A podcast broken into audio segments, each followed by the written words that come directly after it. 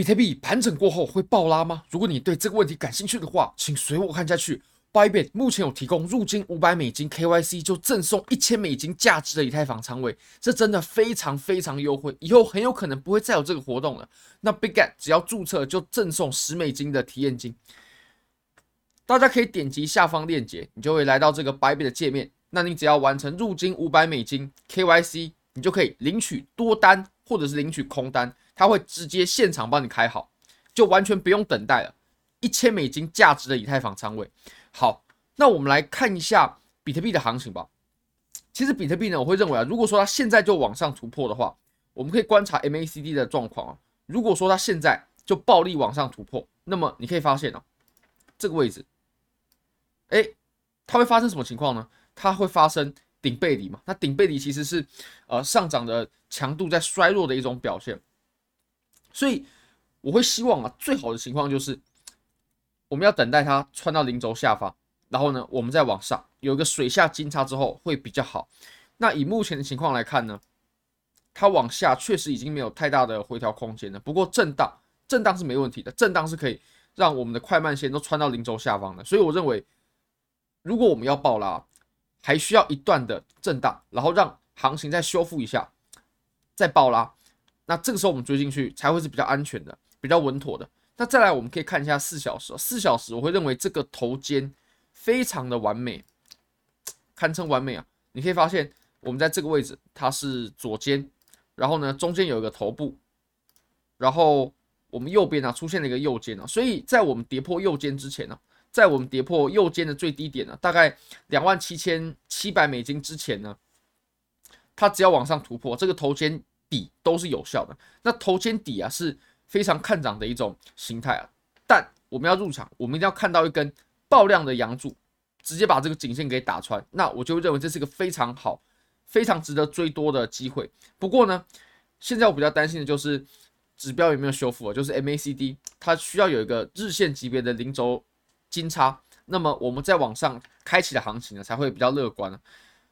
那我们观察完形态，我们来观察一下量能好了，量能的部分呢，我们直接到。周线吧，你可以看到，等等啊，周线有点太大了，我们到日线。到日线上，其实头肩底啊，它是有个要求的，就是我们的量能情况呢，要两边低，两边低，然后呢中间高。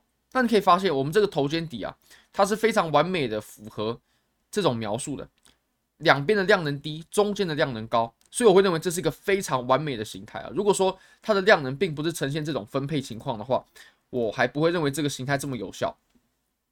那再来，我们观察一个我们很久没有观察的事情，就是资金费率。你可以发现哦，我们现在的资金费率啊，它已经来到了呃比零点一，然后再稍微低一些哦，大概是在以平均来说是可能零点零零七或者是零点零一左右的资金费率。那其实这种资金费率呢，它绝对没有到疯狂，它就是。比正常稍低一些些，它还不到疯狂。那通常我们在见顶的时候啊，我们是会见到一个很疯狂，大家都在做多的一个区间的。这什么意思呢？哦，我们可以来看一下啊。我们来看，我们直接来翻到我们之前的行情啊。这个是我们在二零一九年小牛的最顶部。我们最顶部呢，我们一样走了一个派发箱体，是在这个位置。这是我们二零一九年小牛走的顶部，这个位置。那在这个位置呢，我们可以打开一下。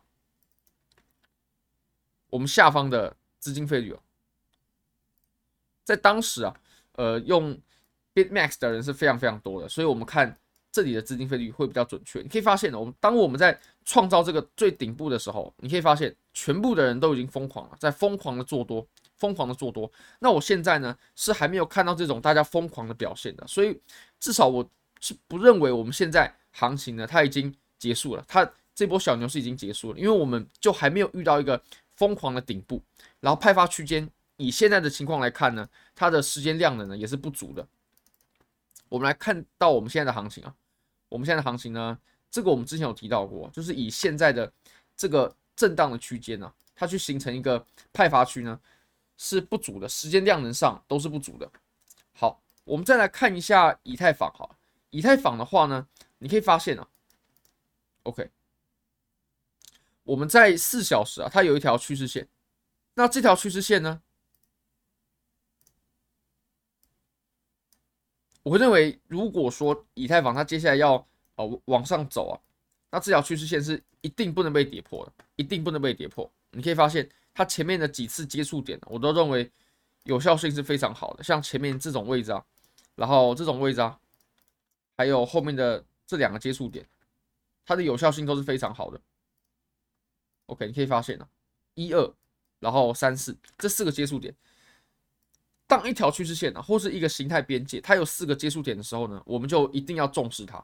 那如果我们在这里走跌破的话，跌破这个位置，那我们以太坊呢，它就会有个比较深度的回调，才有可能继续往上走。那如果说要往上走的话，哦，最低的要求就是它不可以去跌破这条趋势线。那这个也会是我最近观察以太坊比较着重的地方。那最后我们再来看一下 DXY 吧，我认为 DXY 也是。呃，有一件很很值得提的事情可以跟大家说。我们都知道，当美元走强势的时候，也就是 DXY 美元指数在上升的时候，我们的比特币呢就会走弱。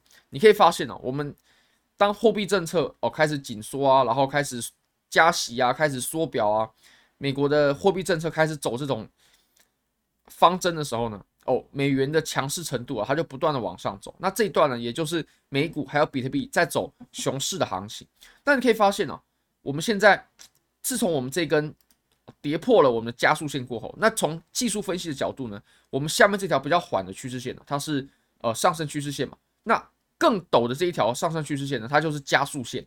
当我们跌破加速线的时候，你可以发现哦，就是这一天。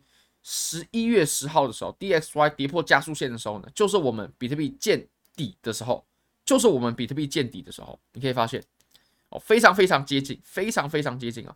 十一月二十一号见底，那 FTX 事件呢是十一月十一月九号，那我们再来看到 DXY 啊，大概就是十一月十号左右跌破，那我们的比特币呢也是在那个时候见底，所以 DXY 走弱的时候，比特币它就会走强势，这个其实是非常符合，呃。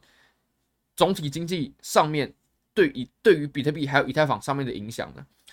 好，那随着 DXY 持续走弱呢，比特币它就会持续的往上攻。好，非常感谢各位，非常欢迎各位在五月六号的时候可以来高雄林皇宫世纪厅免费入场，其实就是在这个礼拜六，非常欢迎高雄的朋友可以入场。我准备了非常丰富的内容跟大家分享。那 Bigget 他们也会赞助一些周边。还有礼物等等等的奖金可以抽奖，非常感谢各位，非常欢迎各位可以帮我的影片点赞、订阅、分享、开启小铃铛，就是对我最大的支持，真的非常非常感谢各位，拜拜。eyes in the sky, gazing far into the night. I raise my hand to the fire, but it's no use, cause you can't stop it from shining through.